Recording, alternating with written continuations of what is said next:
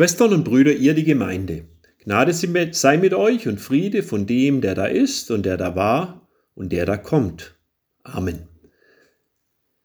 In Sachen Gemeinschaft und Nähe sind wir durch die Corona-Pandemie entwöhnt worden. Manches wird weiterhin vermisst, bei anderem hat man mittlerweile festgestellt, dass man auch ohne es zurechtkommt. Also die Frage, Wer vermisst nun die Kirche bzw. die Gemeinde mit deren Gottesdiensten? Möglicherweise ist ja die eigene Entwöhnung so weit fortgeschritten, dass wir uns selbst sagen, es geht auch ohne sie. Und wenn einem danach ist, kann man sich einen gut gemachten und ansprechenden Fernsehgottesdienst vom Sofa aus gönnen noch weiß ich nicht, wie es unserer Gemeinde gelingen wird, kirchenentwöhnte Menschen wieder ins Boot zu bringen. Denn alle in einem Boot. Darum geht es beim Christsein. Dies führt uns Jesus mit der Berufung seiner ersten Jünger vor Augen. Es begab sich aber, als sich die Menge zu Jesus drängte, zu hören das Wort Gottes, da stand er am See Genezareth. Und er sah zwei Boote am Ufer liegen. Die Fischer aber waren ausgestiegen und wuschen ihre Netze. Da stieg er in eines der Boote, das Simon gehörte, und bat ihn, ein wenig vom Land wegzufahren. Und er setzte sich und leerte die Menge vom Boot aus. Und als er aufgehört hatte zu reden, sprach er zu Simon, Fahre hinaus, wo es tief ist, und werft eure Netze zum Fang aus. Und Simon antwortete und sprach, Meister, wir haben die ganze Nacht gearbeitet und nichts gefangen. Aber auf dein Wort hin will ich die Netze auswerfen. Und als sie das taten, fingen sie eine große Menge Fische, und ihre Netze begannen zu reißen, und sie winkten ihren Gefährten, die im anderen Boot waren, sie sollten kommen und ihnen ziehen helfen. Und sie kamen und füllten beide Boote voll, so dass sie fast sanken. Da Simon Petrus das sah, fiel er Jesus zu Füßen und sprach, Herr, geh weg von mir, ich bin ein sündiger Mensch denn ein Schrecken hatte ihn erfasst und alle, die mit ihm waren, über diesen Fang, den sie miteinander getan hatten, ebenso auch Jakobus und Johannes, die Söhne des Zebedäus, Simons Gefährten. Und Jesus sprach zu Simon, Fürchte dich nicht, von nun an wirst du Menschen fangen. Und sie brachten die Boote ans Land und verließen alles und folgten ihm nach.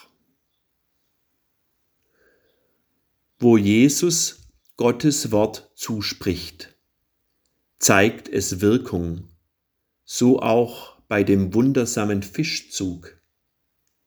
Auf dein Wort hin will ich die Netze auswerfen, antwortet ihm Simon Petrus. Nur weil du es sagst, werfe ich am helllichten Tag die Netze noch einmal aus und fische im Trüben. Aber Gottes Wort hat so eine tiefe Wirkung, dass es unzählige Fische in den Netzen ans Tageslicht bringt. Von nun an wirst du Menschen fangen, heißt nun Jesu Auftrag für Petrus. Menschen fangen. Befremdlich mögen die Worte in unseren Ohren klingen. Und auch der naheliegende Vergleich mit einer zappelnden Fischmenge in einem Netz ist kaum verheißungsvoll. Und doch lässt sich im geknoteten Netz die Wirkung des Gotteswortes erkennen. Es bringt uns mit Leib und Seele zueinander, versammelt uns in der Kirche, macht uns zu einer besonderen Christusgemeinschaft wo zwei oder drei versammelt sind in meinem Namen, da bin ich mitten unter ihnen, sagt Jesus. Ja, Er ist das Wort des Lebens, das uns ewiges Leben beim dreieinigen Gott erwirkt.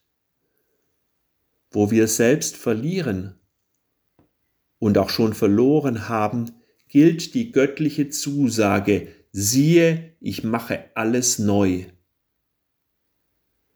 So ist uns Gottes Wort Lebenserneuerung, nicht nur Seelentrost. Nur wo Gottes Wort verändert, bleibt es gegenwärtig. Damit mein Leben vom Wort Gottes nachhaltig bewegt wird, braucht es die beständige Gemeinschaft, wo mir Jesus Christus immer wieder neu zugesprochen wird und ich ihn im Abendmahl leiblich empfange, wo ich mich mit anderen zu Christus bekenne, was ich mir selbst alleine nicht zutraue, wo Glauben wie auch der Zweifel auf Hoffnung hin zur Sprache kommen, wo wir neu und begeistert in das große Gotteslob einstimmen, wo ich mit anderen die eigenen Seelennöte und Lebensbedürfnisse ins Gebet nehme, wo gemeinsam Gutes für andere getan wird und auch mir von anderen Gutes widerfährt. Die Sprache des christlichen Glaubens lebt dort auf, wo sie vertrauensvoll eingeübt und ausgesprochen wird. So wie das Spiel mit einem Ball erst in einer Spielgemeinschaft erfüllend wird, wird mir Gottes Wort in der Kirche als der lebendigen Gemeinschaft der Gläubigen zum eigenen Lebensgrund. Und von diesem Lebensgrund spricht der Beter im Psalm 73.